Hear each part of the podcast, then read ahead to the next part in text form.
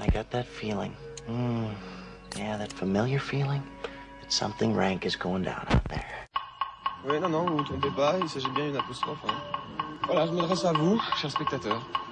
Don't ever feed him after midnight. She's alive! Alive! Ready to party. I'm sorry, Dave. I'm afraid I can't do that. I'm a man. Well, nobody's perfect. Qu'est-ce que c'est acteurs sont à l'aise dans leur personnage, l'équipe est bien soudée, les problèmes personnels ne comptent plus, le cinéma règne. Ce soir, Nuit revient à la vie après une semaine d'absence des ondes et malgré le confinement, avec une émission qu'on aurait presque pu rebaptiser Intérieur Jour, puisque mesure de sécurité oblige, on a enregistré cette émission loin les uns des autres, isolés dans nos petites chambres respectives. Mais le résultat est bien là, chacun d'entre nous a sélectionné un film, un docu ou une série qu'il ou elle vous recommande. En huis clos dans le cinquième, Roman vit un roman d'espionnage grâce à la mini-série The Little Drummer Girl, tandis que Laurent combat les zombies de la série coréenne Kingdom au chaud dans son EHPAD à Pigalle. Hypochondriaque et en proie à une psychose de plus en plus délirante, Félix est enfermé dans la panic room de David Fincher et ne compte pas en sortir de sitôt. Pas plus que Sophie Cat qui n'a pas quitté son canapé depuis 15 jours, a bingé les deux saisons de Fleabag et fini tous ses paquets de chips et de PQ. Ou Stéphane, à qui profite cette émission à distance puisqu'il revient ce soir malgré l'éloignement géographique pour nous dire deux mots sur Sane Man, classique spectacle de stand-up du regretté humoriste américain Billy Hicks. Plus productive, Léa profite de ce temps précieux pour s'immiscer dans la vie de tous les gens qu'elle ne croise plus physiquement, en prenant exemple sur le hacker héros de la série Stalk.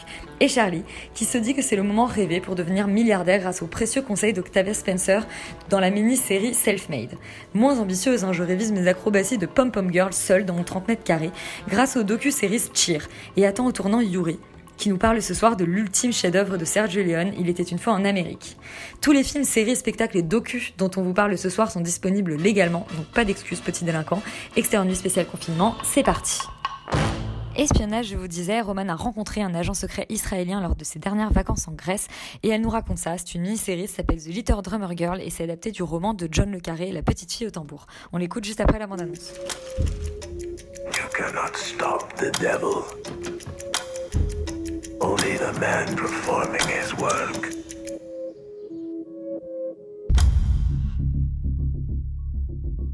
Moi, je vais vous parler d'une série d'espionnage qui est sortie en 2018 et qui a été créée par Amanda Coe, une série qui s'appelle The Little Drummer Girl, adaptée d'un roman de John Le Carré, donc John Le Carré qui était lui-même un ancien agent secret du MI6, euh, et qui raconte une histoire qui commence en Allemagne en 1979 par l'explosion d'une bombe, une bombe qui explose dans une maison et qui tue toute une famille juive. Euh, une bombe qui était posée par le leader de l'organisation de libération de la Palestine. Et suite à cet attentat, euh, des agents du Mossad commencent leur enquête et vont recruter au passage une comédienne, Charlie, alias la géniale Florence Pugh qu'on a récemment pu voir dans Midsommar, une comédienne qui fait des représentations, des représentations de théâtre qui sont encore peu reconnues et euh, qui se fait donc totalement imbriquer dans cette enquête. et pour filmer la série, pour filmer cette enquête, euh, c'est le cinéaste coréen euh, Park Chan-wook qu'on connaît en fait plutôt pour ses films, euh, notamment Old Boy ou Mademoiselle, puisqu'il s'agit ici de son premier essai dans le monde de la série. Et c'est un premier essai complètement réussi, déjà pour la qualité formelle de la série, qui est pour moi grandes, une de ses plus grandes qualités, parce qu'on a une mise en scène qui est toujours super fluide, qui est très stylisée, qui est maniériste, puisque le réalisateur reprend constamment des codes de film noir, du film d'espionnage, avec des jeux d'ombre qui sont assez impressionnants.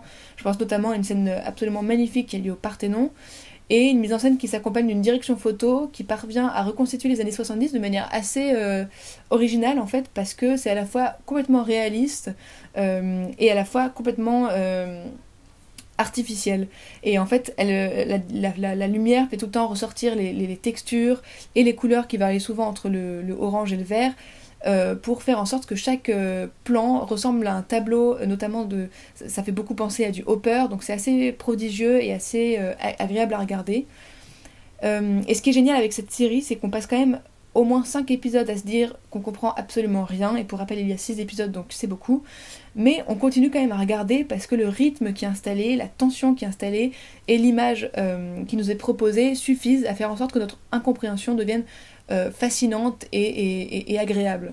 Et la raison en fait pour laquelle on comprend pas tout, voire pas grand chose, est complètement volontaire. C'est pas euh, anodin, c'est c'est vraiment une volonté de la part des, auteurs, euh, puisque The Little Drummer Girl fait un parallèle entre le jeu d'espion et le jeu d'acteur, et nous raconte que finalement être un bon espion, c'est aussi être un bon acteur, et c'est surtout être un bon acteur. Et justement, la série joue en permanence avec ce simulacre et euh, le fait qu'on sache plus bien, exactement comme le personnage de Charlie, euh, ce qui est fiction et ce qui est réalité. Et en faisant ça, la série est super intelligente parce qu'elle explique parfaitement euh, ce qu'est le terrorisme. Elle montre toute la mise en scène, la manipulation et la fiction nécessaires pour faire d'un attentat un attentat réussi. Et d'ailleurs, c'est ce qui se passe dans la série, puisque les agents du Mossad jouent avec cette fiction créée par les terroristes et s'en emparent comme si finalement seule la fiction pouvait vaincre la fiction. Euh, donc c'est super intéressant. Et sous ce simulacre gigantesque, la série parle quand même du conflit israélo-palestinien.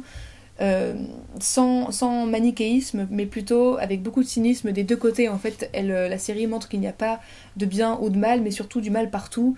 Un point de vue que je trouve très bien dépeint dans la série. Mais j'ai tout de même euh, une petite réserve euh, de manière globale qui, sont, en fait, qui concerne les personnages que je trouve pour la plupart peu développés et donc un peu coincés dans des stéréotypes qui font perdre une certaine crédibilité à la série. Ce qui est dommage quand on a un casting aussi exceptionnel que celui-ci, puisqu'on a Michael Shannon euh, dans le rôle du, du flic, enfin de, de l'agent du Mossad, et Florence Pugh qui est juste géniale dans ce rôle de comédienne perdue entre la fiction et la réalité, qui se fait prendre en fait par son propre jeu et qui démontre la puissance de la fiction qui parvient parfois à faire complètement déra- dérailler la vraie vie. Donc euh, un super casting et des personnages que je trouve un petit peu sous-développés par rapport euh, à ce qu'ils auraient pu euh, être. Mais voilà, globalement, ça reste quand même une série qui est assez, qui est assez géniale. Donc courez voir The Little Drummer Girl. Enfin, ne courez pas, restez chez vous. Mais regardez la série qui est disponible sur Canal+. Et maintenant que c'est accessible à tous, vous n'avez plus aucune excuse. Et si jamais vous n'aimez pas la série mais que vous adorez Florence Pugh, je vous recommande aussi ses cours de cuisine spécial confinement disponibles sur Instagram. Merci Roman, même si on va tâcher de ne pas devenir complètement obèse pendant cette période de confinement. Laurent, lui, de son côté, il est reparti à l'époque de sa jeunesse, sa jeunesse fringante en Corée, au Moyen-Âge. C'est Kingdom saison 2 et c'est sur Netflix.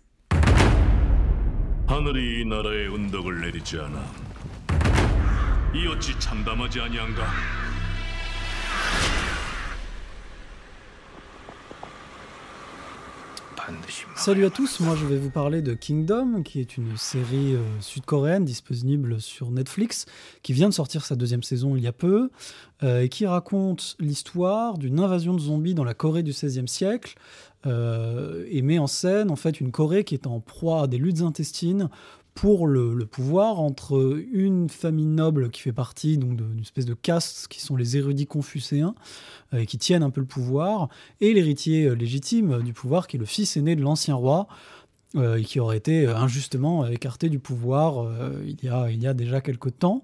Et en gros, c'est un peu une espèce de mélange entre Game of Thrones avec des zombies dans la Corée du XVIe siècle. Et donc, euh, dans la deuxième saison, on reprend là où la saison 1 s'était finie, donc c'est-à-dire sur une espèce de cliffhanger, et ça démarre donc très fort avec euh, une grosse bataille avec plein de zombies. Et ce qui est assez intéressant, c'est de voir que finalement, la série n'a pas vraiment bougé par rapport à la saison 1, c'est-à-dire qu'elle a à la fois un peu les mêmes défauts, mais aussi les mêmes qualités. Alors d'abord, on va commencer par les défauts, parce que c'est vrai que c'est quand même assez flagrant. Euh, on voit en fait qu'en Corée du Sud, ils n'ont pas forcément l'habitude de ce genre de format, ils ont plutôt l'habitude de faire des dramas, donc c'est-à-dire des espèces de séries un peu à l'eau de rose, euh, qui, font euh, un épisode par jour ou un épisode par semaine, avec des trucs ouais, un, peu, un peu à la plus belle la vie, on va dire, enfin qui a un style assez particulier, assez proche des dramas japonais. Et en fait, on voit aussi un peu les défauts de l'espèce de laisser-faire de Netflix qui a vu que la première saison a bien marché et donc a balancé un peu la deuxième saison sans trop se poser de questions. Euh, du coup, a laissé euh, les problèmes qui existaient déjà dans la première saison et qui reviennent là dans celle-là, qui sont en gros des espèces de problèmes de structure un peu étranges, parce que voilà, la série en elle-même, qui est très feuilletonnante, euh, est bizarrement structuré, c'est-à-dire qu'il y a des épisodes où certaines intrigues sont complètement, enfin sont absolument euh, pas évoquées du tout, euh, et donc du coup on peut pour trois épisodes, alors que la série en fait six, complètement écarter une partie de l'histoire, etc., etc. et sachant quand même les épisodes aussi eux-mêmes sont pas très bien construits, c'est-à-dire que voilà ils refont le coup de la moitié de la première moitié d'un épisode, c'est en fait juste une espèce de grosse scène de combat, et la deuxième moitié c'est complètement autre chose. Donc ce qui fait que la série est pas forcément toujours très digeste et pas forcément toujours très équilibrée. Elle a toujours un peu ces défauts-là. Mais euh, faut quand même pas oublier que la série a pas mal de qualités, et notamment euh, des qualités visuelles. C'est-à-dire que la série est assez belle, les décors sont assez beaux, il y a une vraie belle production design, euh, c'est assez stylé, euh, même en termes de costumes, de reconstitution, etc. Il y a notamment d'ailleurs tout un travail autour des chapeaux, je vous invite à, à vous intéresser à ces histoires de chapeaux parce que chaque chapeau euh, indique en fait les, le, poids du personnage dans la société, ce qu'il a le droit de faire ou pas. Donc ça c'est assez cool et c'est assez stylé. Ils ont bien bossé là-dessus, euh, mais c'est aussi vachement stylé en termes de zombies, c'est-à-dire que on a euh, des zombies qui sont bien gore, c'est violent, c'est rapide. Il y a un vrai truc un peu d'horreur. c'est comment dire, c'est des zombies qui courent en plus, donc il y a un vrai côté un peu plus tendu qu'avec des zombies qui marchent. et au-delà de ça, l'intrigue politique qui, même si elle est un peu alambiqué et un peu over the top, ce qui est finalement assez classique dans ce genre de choses, surtout euh, pour, euh, on va dire, voilà, des, des, des de, ça, fait penser un peu à des trucs japonais qui sont évidemment euh, des inspirations pour beaucoup de la culture et de l'audiovisuel coréen d'une manière générale. donc, donc ça donne un truc qui est assez, qui est assez marrant et assez sympa. Et, et même l'histoire est relativement bien fichue avec pas mal de twists, des personnages qui sont assez réussis, vachement badass, d'imagination complètement improbable, etc. Donc en fait, la série euh, est une espèce de plaisir, euh, je dirais pas coupable, mais un, truc assez sympa, même si clairement il y a des défauts qui sont pas complètement à négliger, même si moi je pense qu'on peut, peut faire un peu abstraction parce que la série reste quand même très plaisante et qui se laisse vachement bien regarder, d'autant que le format est un petit peu bizarre parce que c'est plutôt des épisodes de 30-40 minutes maximum, ce qui passe assez bien finalement dans ce genre de série-là, parce que du coup ça va assez vite et il y a relativement peu d'épisodes par saison. Donc, euh, en plus, c'est assez facilement accessible parce que voilà, les deux premières saisons sont accessibles sur Netflix et vous pouvez les binge-watcher sans aucun problème. Et ça se binge-watch assez bien parce que c'est du feuilletonnant. Donc euh, voilà, je conseille un peu à tout le monde à regarder ça si on aime bien les zombies, si on aime bien les Coréens, si on aime bien le 16e siècle et les chapeaux. Et on aime surtout les chapeaux. Merci Laurent. Félix, lui, de son côté, il a choisi un film on ne peut plus à propos euh, dans cette période de quarantaine. Je vous laisse deviner lequel avec la bande-annonce qui suit tout de suite. 4,200 square feet, four floors. Hardwood floors throughout, as many as six working fireplaces. Oh God, it's huge. Yes, I don't know if you have live-in help. No, no, no, no, it's just the two of us. Huh, that's strange. What?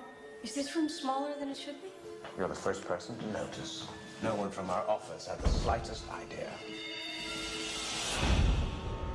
Alors, confinement oblige, moi j'ai eu envie de vous parler de Panic Room, qui est un thriller euh, psychologique, euh, film à suspense, qui raconte l'histoire de Meg Altman, qui est jouée par Jodie Foster, une trentenaire qui a très mal vécu la séparation avec son mari, euh, et qui en fait angoisse un peu à l'idée de devoir élever seule sa fille Sarah, qui est jouée par Kristen Stewart d'ailleurs, un des premiers rôles de Kristen Stewart au cinéma, elle est à peine ado. Et du coup, voilà, pour commencer un peu cette nouvelle vie, elle achète une immense maison située dans un quartier extrêmement euh, riche euh, et hypé de New York. Euh, et en fait, il se trouve que cette maison renferme une panic room, donc une pièce de sûreté en fait, dans laquelle on peut se réfugier si jamais il y a une menace extérieure qui nous attaque et rester enfermé voilà de nombreux jours parce qu'il y a des provisions et le chauffage et des lits, machin et trucs. Bref, ironie du sort, le premier soir, eh bah, il y a trois cambrioleurs qui sont joués entre autres par Jared Leto et Forest Whitaker qui pénètrent la maison parce que bah, ils ont la ferme intention de dérober la somme de 14 millions de dollars euh, qui a été visiblement cachée par l'ancien maître des lieux et tout pour ça croire évidemment que le bulletin est dissimulé dans la pièce de sûreté là où se sont réfugiés bah, Meg et Sarah parce que bah, c'est le principe de la pièce de sûreté. Super Et il y a un truc que j'ai pas dit, c'est que c'est un film de David Fincher. Et pourquoi les gens hate ce film alors que bah, Fincher normalement est très apprécié?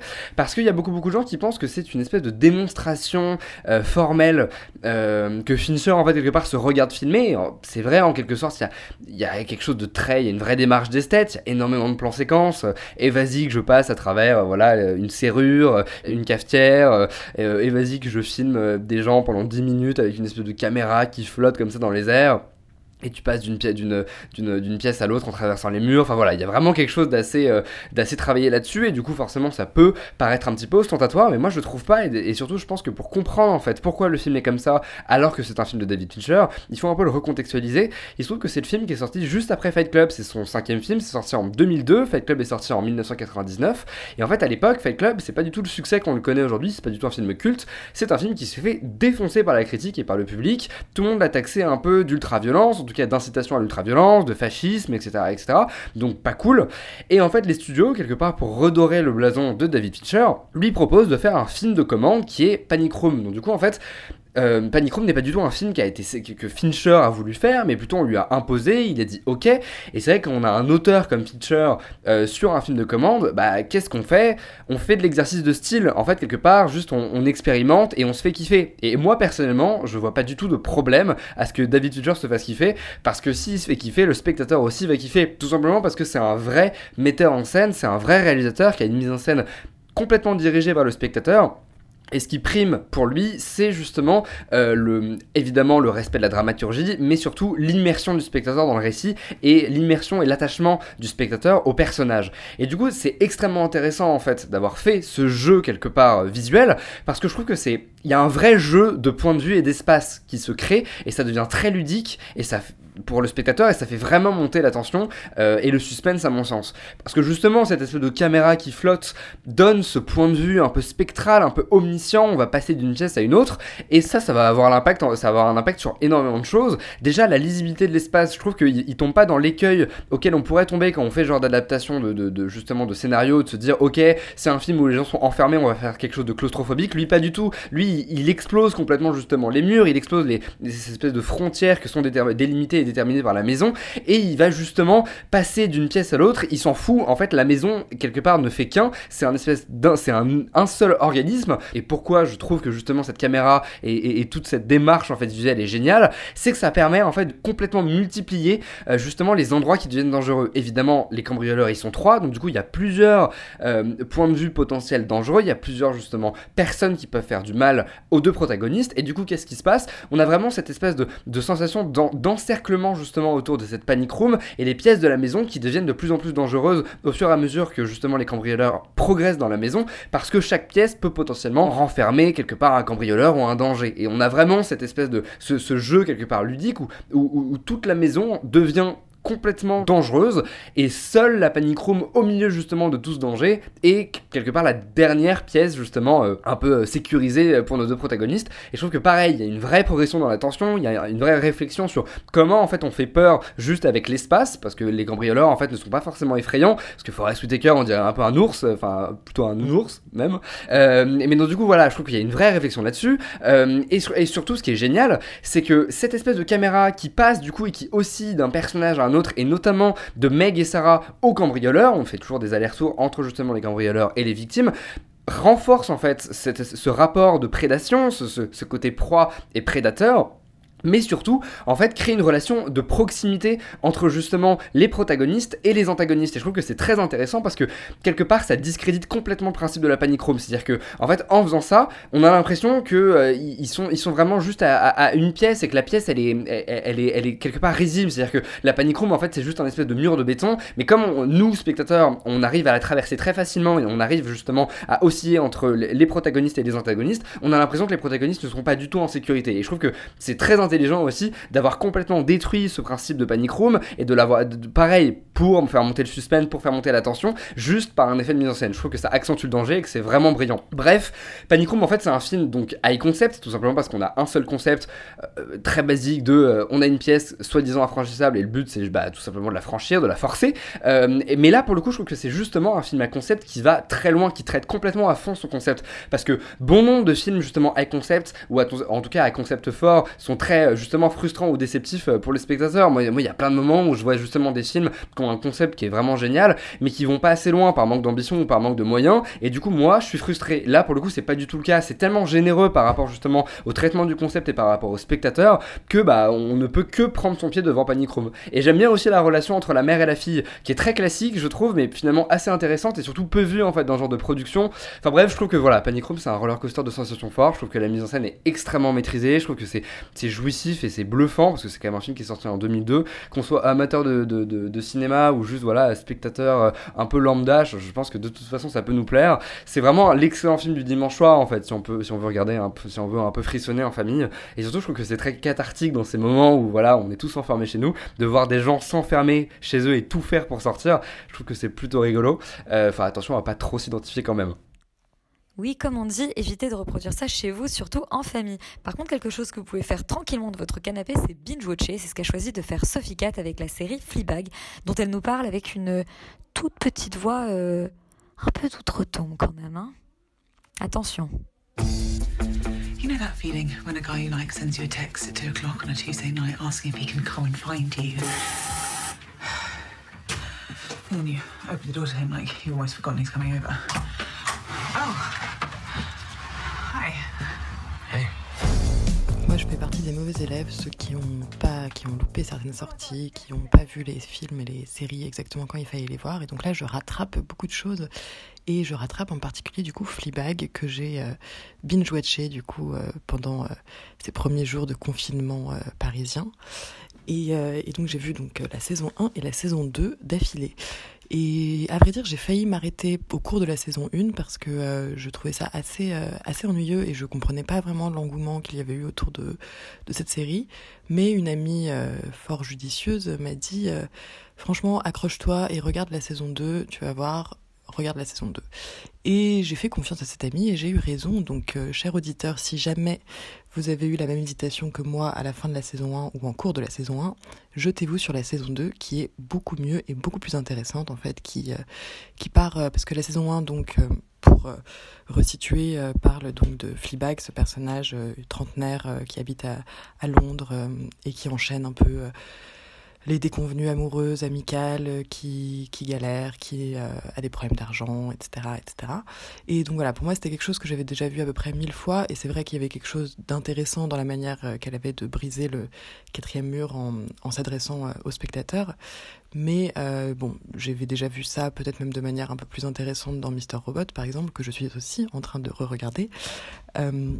Et donc voilà, pour moi, ce n'était pas suffisant pour m'accrocher, en tout cas, même si c'est un concept euh, qui reste amusant, mais c'était pas suffisant. Et, euh, et, en fait, ce qui est très chouette, c'est que justement, ce, ce concept, qui est un peu gadget pour moi dans la saison 1, euh, devient vraiment un élément de la, narration et, et, de la mise en scène dans la saison 2 par rapport essentiellement donc au sujet principal de cette saison qui est l'histoire euh, d'amour et de désir que va éprouver euh, Fleabag pour un, un homme qu'elle rencontre qui est euh, malheureusement prêtre.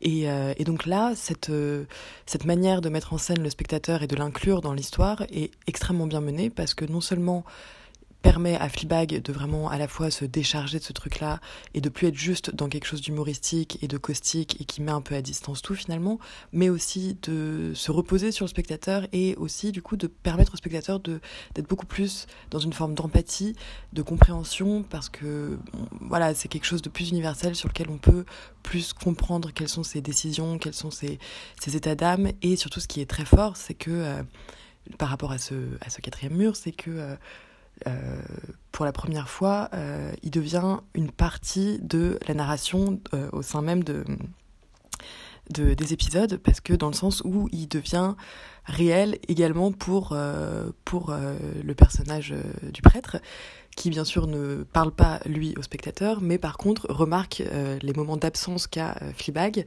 qui sont les moments en fait euh, où elle parle au spectateur, et, et que c'est la première fois et que donc du coup cette espèce de d'aparté et de mise à distance qu'elle a mis avec le monde en se créant son son spectateur finalement permet de montrer aussi que lui est peut-être la personne qui la la cerne le mieux, qui a, qui a réussi à comprendre quelque chose d'elle que personne d'autre euh, jusqu'à présent n'avait réussi à comprendre. Et, là, il y a quelque chose de très fort et de très touchant et vraiment d'extrêmement émouvant. Et, et la deuxième euh, grande force de cette série, enfin de cette saison, pour moi, c'est que euh, justement là, elle, elle, abandonne un peu tout le côté chronique d'une vie londonienne, qui est pas voilà, qui est pas très très très très intéressante. Et, et elle se concentre vraiment sur quelque chose qui est même de l'ordre de, la grande question qui est euh, qu'est-ce que le désir, qu'est-ce que l'amour? Et, euh, et plus que qu'est-ce que l'amour, qu'est-ce que, qu'est-ce que raconte le désir par rapport à l'amour, l'amour par rapport au désir et comment naissent euh, les, les désirs complètement fous comme celui qu'elle va ressentir pour le prêtre. Et, et à partir de là se développe toute une toute une myriade de possibilités autour de est-ce que ce genre de désir-là n'est possible que quand on sait pertinemment qu'il est voué à être un échec et impossible? Parce que bah, vous en doutez un prêtre, c'est compliqué de vivre quelque chose avec lui. Après, ça ne spoil rien que je dise ça, mais voilà. Et, euh, et je trouve ça assez fort parce que j'ai rarement vu au cinéma, euh, et surtout, dans une série, mais euh, plus qu'au cinéma, mais dans une série vraiment, prendre pour objet de toute une saison la question de ce type de désir-là euh, et, de ce désir un peu fou qui vous prend comme ça euh, des pieds à la tête.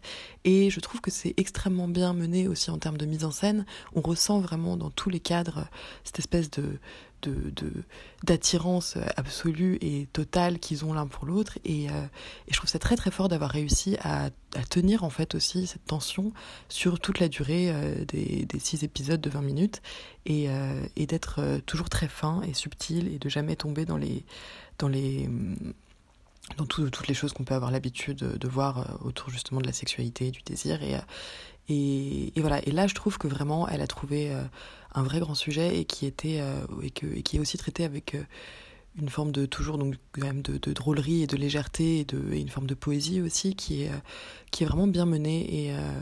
Et voilà. Et donc pour moi la saison 2 vaut vraiment le coup d'être vue même limite sans voir la saison 1 et, et, aussi parce que dans la saison 2, ce qui est très chouette, c'est que tous les personnages secondaires qui existent autour de Fleabag dans la première saison, qui dans la première saison sont pas extrêmement bien caractérisés et existent plus en tant que faire valoir en fait. Là, dans la saison 2, ils prennent vraiment leur euh, importance et leur indépendance et du coup deviennent aussi aimables pour le spectateur qui peut se permettre enfin de euh, d'essayer de les comprendre et d'essayer euh, de voir ce qui les motive. Et, et donc oui, donc une saison 2 vraiment bien bien meilleure que la saison 1 que je vous recommande chaudement. Et nous, on te recommande surtout de rester au chaud, Sophie 4, pour soigner cette, cette toute petite voix. Je vous l'annonçais en intro, il est de retour. Stéphane est de retour avec une chronique, et bah, une chronique un peu hors sujet, mais on aime ça. Il nous parle du spectacle de stand-up Sane Man de l'humoriste américain Billy X.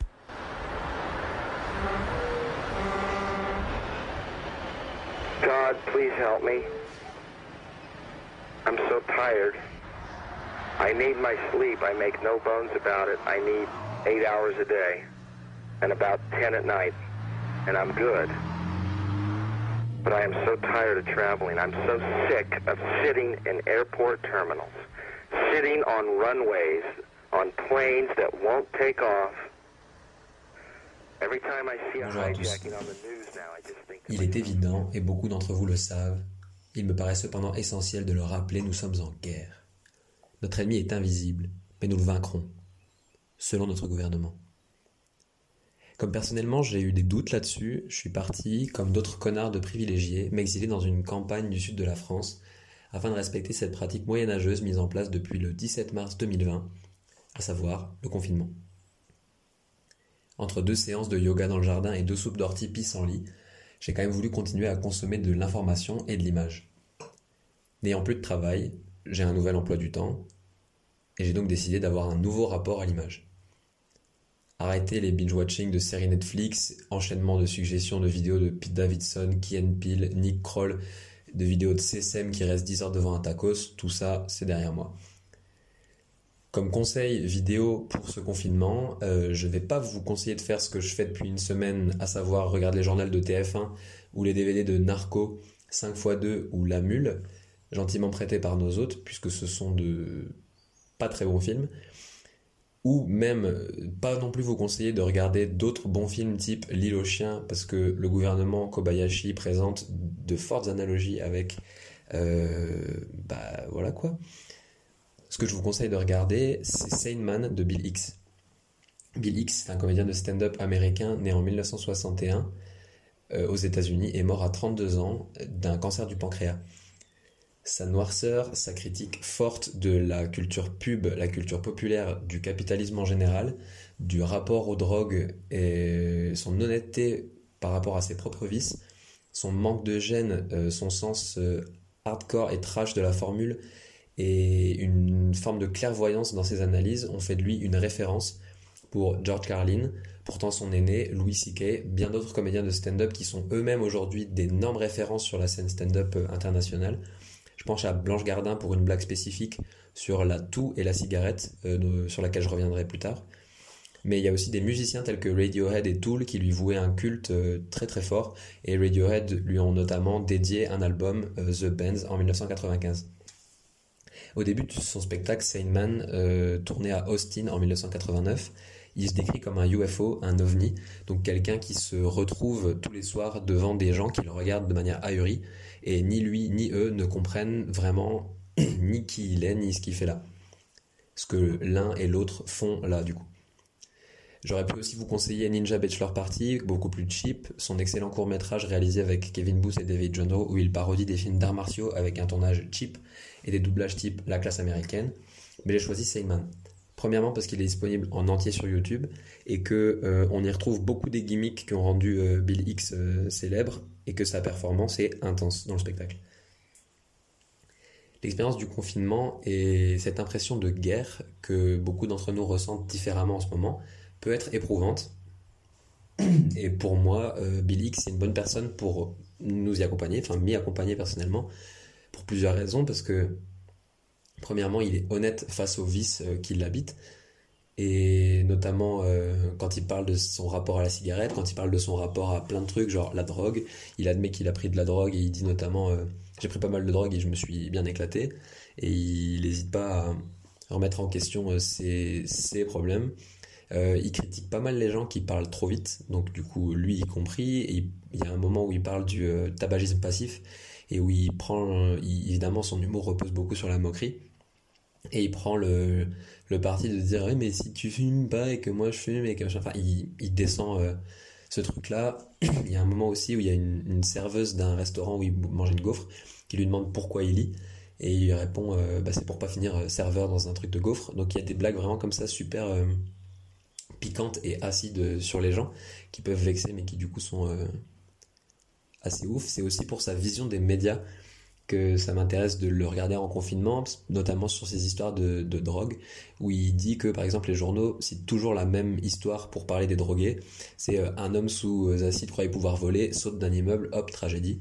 Et il répond, bah les canards pour voler, euh, est-ce qu'ils sautent d'un immeuble? Non, pas vraiment. Et il va plus loin en disant euh, une histoire positive. J'aimerais bien lire une histoire positive sur la drogue. Par exemple, un homme qui, euh, sous acide, se rend compte qu'en fait, euh, rien n'a autant d'importance que ce qu'on croit et que toutes nos consciences sont interconnectées et que le monde est sublime. enfin aussi, et peut-être de manière plus importante, sa vision de l'oppression. Notamment, il parle de l'oppression de la culture pub, où il, il se moque d'une pub Miller où on utilise Jésus pour pour euh, parler de bière, quoi, notamment d'une bière super commerciale, euh, et aussi surtout pour sa vision de la guerre, parce qu'il y a un moment donné, il dit il y a une guerre contre la drogue, et sa manière de présenter la guerre contre la drogue, c'est genre il y a une guerre contre la drogue, et c'est les drogués qui la gagnent. Et il s'ensuit tout un développement autour de ça. Et euh, voilà, le spectacle a un rythme vraiment super bien construit, et il démonte plein de trucs, il démonte des trucs que lui-même pense. il est vraiment super trash, il va très loin. Et moi, je pense que c'est un bon, euh, un bon conseil de confinement avec quand même un petit bémol sur euh, son obsession sur George Michael et le Coca Light. Je vous laisse découvrir ça euh, par vous-même.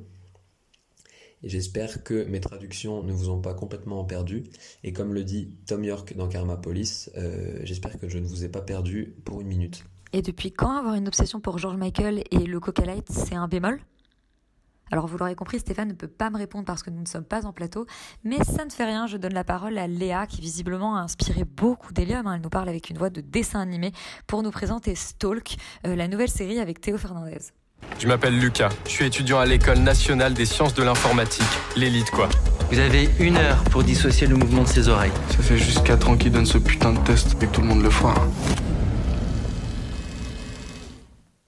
Et oui, cette semaine, et rien que pour vous, j'ai regardé Stalk, la nouvelle série France TV Slash, signée Simon Buisson.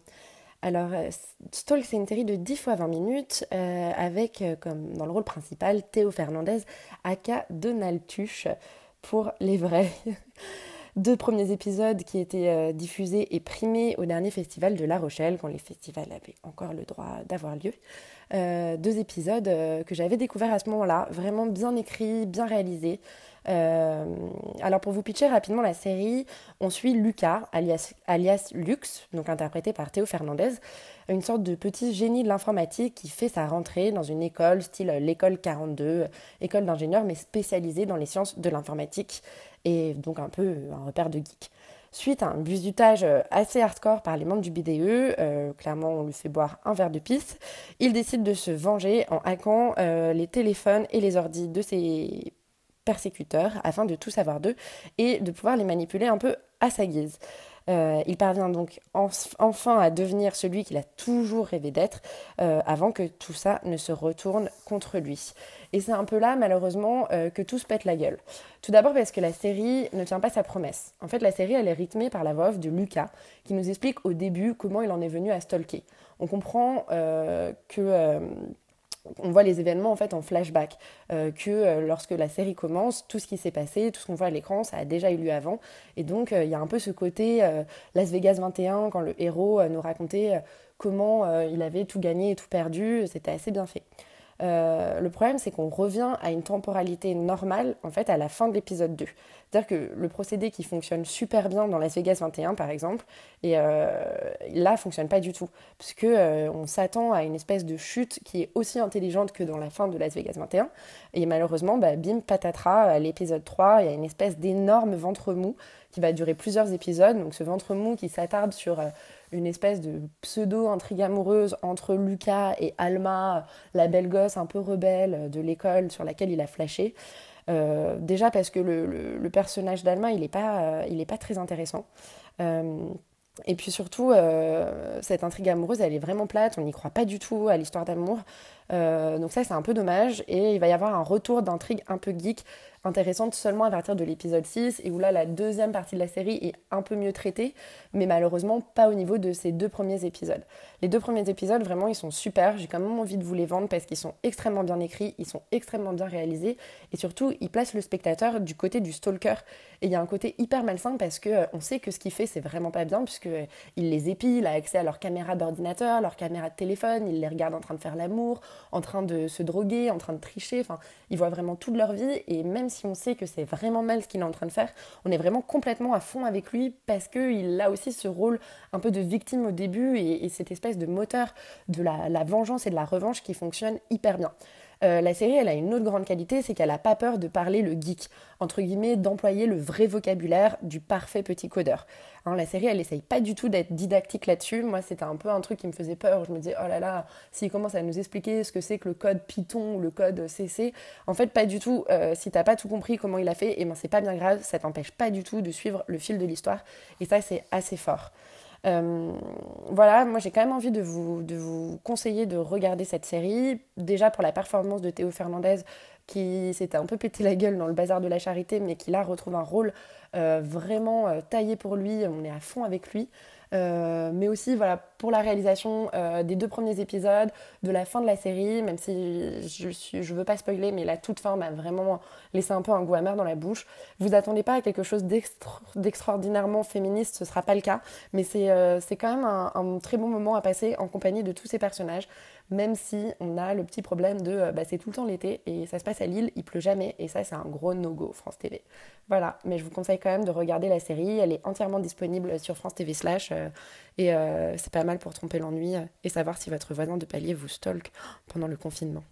Les voisins stalkers, c'est le cadet des soucis de Charlie, qui lui a des ambitions bien plus élevées pendant ce confinement. Il se demande comment devenir milliardaire grâce au conseil d'Octavia Spencer dans la série Self-Made.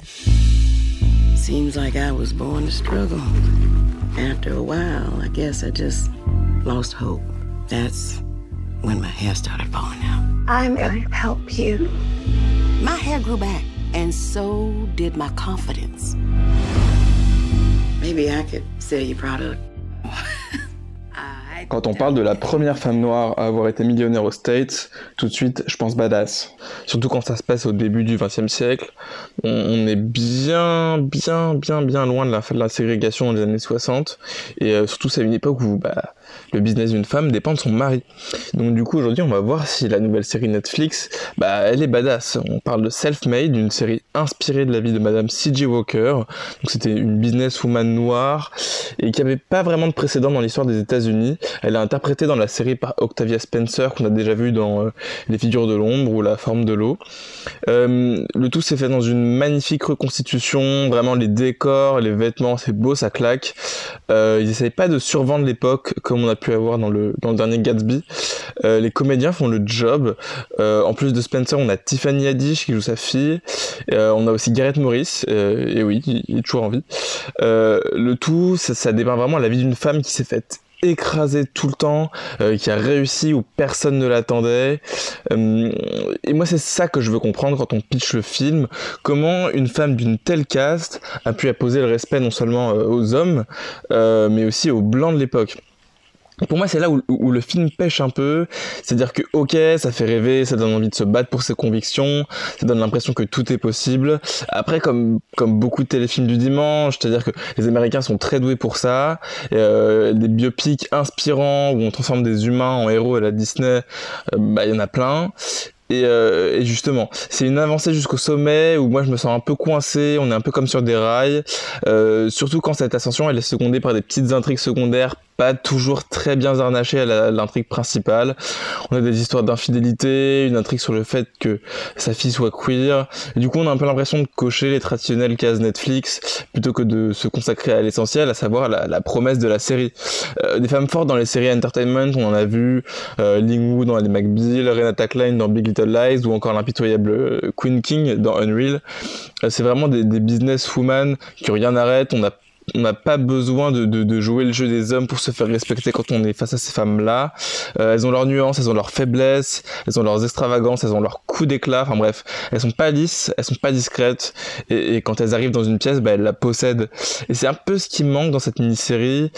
On essaye d'introduire au début un truc sur l'authenticité, c'est-à-dire que elle arrive à vendre ses produits en parlant de d'elle et de son rapport à la beauté, euh, de son rapport au corps. Et en fait, elle essaye pas de vendre une espèce de, de fille parfaite. Elle, fait pas du tout partie des critères de beauté de l'époque et elle arrive à servir de ça pour vendre un produit qui normalement bah, n'était vendable que par les jolies filles et souvent euh, c'était plutôt les filles métisses parce qu'elles étaient noires mais pas trop et, euh, et du coup genre faire ça à cette époque et à cet endroit c'est vraiment s'imposer et, euh, et, moi j'ai besoin de voir une héroïne qui fait plus que gagner, je veux la trouver cool, je veux qu'elle me sorte des punchlines dont je puisse me servir quand je m'engueule avec mon boss, je, veux qu'elle me donne envie d'être elle. Et là c'est pas vraiment le cas, oui le récit est fluide, en vrai c'est plutôt bien filmé, mais c'est encore trop proche des, téléfilms de, de, de M6 du dimanche. Il y a des moments un peu bizarres où on vient te mettre de la musique électro et ça jure un peu avec le ton euh, authentique que veut présenter la série, ça marche pas. Euh, le mec clairement qui s'occupe de l'OST, euh, bah virez-le, hein, c'est interdit, mais bon, on, le pardonne, on peut pardonner aussi les moments où on accède au fort intérieur du personnage principal, qui sont pas toujours bien mis en scène, on sait pas trop pas trop ce qu'ils ont voulu faire là. Après, ça se regarde. Euh, c'est pas la purge non plus. Hein. Encore une fois, les, acteurs sont au top. La, production design est au top. Mais voilà, ça, reste un. Ça reste un bon téléfilm, ça reste un film voilà où les, événements s'enchaînent comme ça parce que bah, l'histoire le veut et on finit avec des espèces de d'infos en mode oui il s'est passé ça dans la vraie vie mais bon à part pour un dimanche, euh, je pense que vaut mieux voir un, documentaire sur cette femme plutôt que, que de voir cette réconciliation. Enfin, je sais pas. Cette, cette mini-série, euh, sans un documentaire euh, sur cette femme-là, je pense que c'est un peu faible, on suppose, Charlie, tu as été coupé juste avant la fin. Mais c'est pas grave, on enchaîne, euh, on écoute tout de suite la bande-annonce de la série documentaire Cheer dont je vous parle juste après.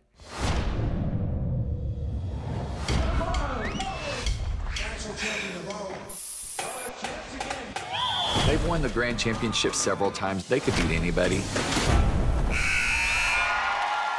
People from all over the country come here to cheer for Monica. Navarro, where is it located? Zoom in. Where? I guess I'm going there. Ok, donc tout le monde se colle à l'exercice et c'est mon tour. Euh, depuis le début du confinement, j'ai regardé pas mal de choses, euh, notamment sur les différentes plateformes. Et jusqu'ici, euh, c'est Cheer qui a retenu le plus euh, mon attention. Donc Cheer, euh, C-H-E-R. ouais, je peux. Je peux pour les pour les non anglophones. Hein. Euh, Cheer est disponible sur Netflix et elle se compose de, de six épisodes. Euh, elle est signée euh, Greg Whiteley, que peut-être certains d'entre vous connaissent pour euh, sa précédente série documentaire euh, qui parlait du football américain, qui s'appelle Last Chance You, qui a déjà quatre saisons et qui est aussi dispo sur Netflix. dans Cheer Whiteley, il, il délaisse en gros les les athlètes pour s'intéresser aux personnes supposées les encourager, donc les cheerleaders ou les pom-pom girls. Euh, et on va vite comprendre qu'en fait, ces pom-pom girls et boys, parce que contrairement aux idées reçues, euh, il y a aussi des garçons, n'ont rien à envier en fait aux sportifs qu'ils encouragent.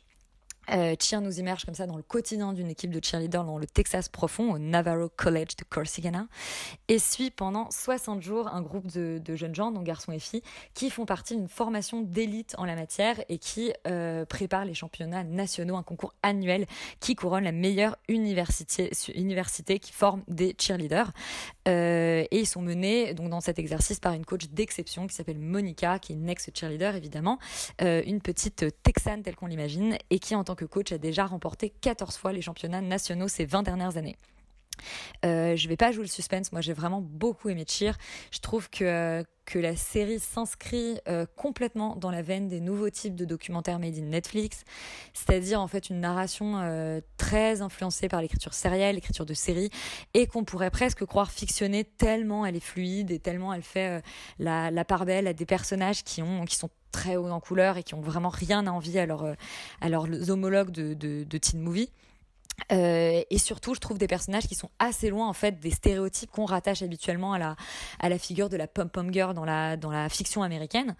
Euh, donc ici, la star de de l'équipe, euh, enfin si c'est pas Monica la coach, mais la star de l'équipe en tout cas, c'est Gabi, Gabi Butler, qui est une ex enfant star essorée par ses parents, qui a le visage toujours fermé et qu'on sent rongé par les inquiétudes, sera sera pas à la hauteur des attentes des autres, mais aussi est-ce que physiquement elle pourra continuer malgré l'exigence de la discipline et et puis aussi des, questions vraiment plus profondes comme, euh, enfin plus profondes et en même temps que je pense que tout athlète peut se poser, c'est-à-dire qui sera-t-elle une fois une fois cette, que cette discipline sera derrière, une fois qu'elle ne pourra plus être cheerleader? On rencontre aussi Lexi, qui est une acrobate euh, rebelle, fugueuse, à la chaleur peroxydée, qui cassait des nez et des dents et qui passait des nuits au poste, mais qui veut maintenant dépenser son énergie autrement. On rencontre la timide et toute mignonne Morgane, qui est une voltigeuse maigrichonne, abandonnée par ses parents après leur divorce et qui a passé son adolescence vraiment à la système D, sans revenu, dans une caravane avec son, son big bro. Euh, et puis deux personnages, euh, enfin deux garçons principaux, Ladarius qui est un athlète afro-américain euh, beau gosse gay que ses frères sympathiquement tabassaient parce qu'il était pas, enfin suffisamment, enfin voilà, pas, pas enough dans son dans son adolescence. Et mon petit coup de cœur perso, Jerry qui est la mascotte rondouillarde de l'équipe, le plus passionné de tous et qui reste optimiste en toutes circonstances malgré on va découvrir en fait un passé pas simple et puis aussi que physiquement il a bah, d'évidentes lacunes parce que bah, il est pas aussi polyvalent que les autres et puis il est un peu rond aussi. Euh, bref, un beau casting de misfits, je trouve, qui sont tous hyper attachants et que la coach Monica essaye de garder dans le droit chemin euh, et qui considère tous au mieux comme une mère de substitution, au pire comme un comme quasiment un gourou en fait parce qu'on a un moment où, euh, où Morgan nous explique qu'elle prendrait une balle pour elle, donc ça paraît extrême, mais en même temps en même temps, on comprend que Monica a effectivement un côté un peu merlionne, que, que, que, voilà, qu'elle les tient. Et mais là où c'est intéressant, c'est qu'elle les protège et en même temps, elle leur demande l'impossible parce que cette Monica, elle a un double maléfique inventé par les élèves qui, sur, qui, qui surnomme Annette et qui vraiment les, tue à la tâche en fait. Et ce qui nous permet, et je trouve que c'est voilà, c'est l'intérêt de Cheer de, de, nous raconter qu'en fait, euh, le cheerleading, c'est pas du tout la petite danse de, de, de bande touche qu'on imagine, qu'en fait, c'est un vrai sport c'est un vrai sport physique, c'est un vrai sport complet qui combine, euh, qui combine la danse, l'acrobatie, la voltige, et c'est surtout un sport, euh, un sport très dangereux euh, parce que voilà, les pyramides humaines peuvent s'écrouler. Il n'y a pas toujours quelqu'un pour rattraper les voltigeurs et on les balance vraiment à plusieurs mètres de hauteur. Et les chutes, bah, elles sont dures à, elles sont dures à encaisser. On compte plus le, nombre de chevilles et de genoux tordus, les, les entorses, voire il y a un, oh là là, y a un bras cassé en épisode 4 qui, qui m'a fait particulièrement mal. Et puis on sent, bah voilà, la, la, la peur des athlètes du pire, ça pourrait être le cou, ça pourrait être la colonne, ça pourrait être la chute de trop. Et je trouve que Cheer arrive, alors c'est pas, arrive à pas faire un, un traitement trop sensationnaliste, heureusement, je trouve mais en même temps on prend vraiment la mesure de, cette implication jusqu'au boutiste des athlètes et de cette usure physique, de cette fatigue euh, euh, qu'on sent sur les visages cernés des personnages, etc. Et de la violence des chutes. Bon, évidemment, le bruit suffit à lui-même, mais c'est doublé d'un vrai, je trouve, suspense visuel de voir ces personnages comme ça partir en l'air en se disant mais est-ce que quelqu'un va les rattraper? Et à mesure que la série progresse et qu'on voit ces figures se répéter, on comprend que voilà, pour qu'en fait, pour que ça se déroule bien, il faut que les 20 personnes soient en place, sinon ça finit mal. Et comme on nous l'explique, euh, le but c'est pas juste que ça se passe bien une fois, le but c'est qu'en fait ça se, ils soient suffisamment euh, quelque part, euh, euh, qu'ils connaissent suffisamment euh, sur le bout des doigts toute, cette routine pour que ça ne puisse pas se passer mal. Et je trouve qu'en fait, au-delà de ça. Euh, euh, voilà, c'est ces blessures, etc. Ça devient un vrai enjeu narratif au-delà de visuel parce que se blesser, bah, ça peut briser une carrière, mais ça peut aussi, enfin voilà, si on perd un athlète par exemple à, quelques semaines des nationaux, bah, il faut trouver un remplacement, etc. C'est une catastrophe pour toute l'équipe. Je trouve la gestion du suspense assez bien menée. Euh, je trouve que la série, voilà, bah, manque pas de rebondissement, de retournement de situation et que le rythme est plutôt pas mal géré entre cette partie et du coup les portraits plus intimes des personnages. Seul petit quoi que je peut-être c'est que voilà en tant que français non initié, il y a des moments les phases de présélection, sélection, moi j'étais un tout petit un petit tout petit peu perdu. Mais en fait, c'est pas grave parce que le, le time lock des 60 jours fonctionne vraiment bien donc euh, donc voilà, on sent l'échéance arriver et c'est pas c'est pas si gênant. Euh, et si je dois dire voilà un petit bonus de plus, c'est que la série elle fait en creux bah, vraiment le portrait du Texas donc de, de, de cette Amérique profonde, de cet État conservateur, républicain, pro-Trump, anti-avortement, catholique, amoureux des armes, etc. Et donc voilà, je trouve qu'en creux, ne- enfin voilà, fait un vrai beau portrait de cette Amérique redneck, mais redneck d'aujourd'hui, où en fait, c'est des jeunes adultes qui viennent de nulle part, mais qui en même temps sont des stars d'Instagram, qu'on porte au nu, mais c'est une gloire très éphémère. Je trouve qu'elle arrive vraiment à capturer quelque chose de ça qui est assez intéressant. Et je trouve qu'elle peut se regarder comme un pendant, alors j'allais dire féminin, mais du coup pas que. En tout cas, documentaire de Friday Night Lights, qui est une série culte aux US, euh, euh, mais, mais trop méconnue en France. Donc c'est super, en fait, je vous compare à des séries que vous n'avez pas vues. Donc voilà, si vous avez l'occasion, regardez Friday Night Lights. Et en tout cas, si vous avez l'occasion, que vous avez Netflix, regardez Cheer, c'est six épisodes.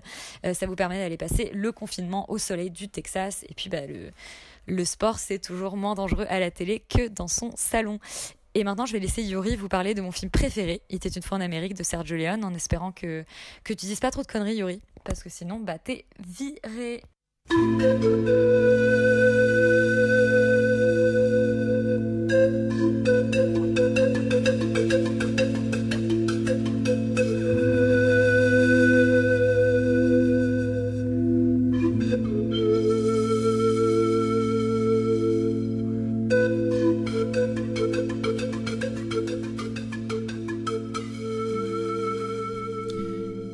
Moi dans cette période de confinement j'ai revu un de mes films préférés, un film qui dure 4 heures, hein, donc on a vraiment le temps de le regarder.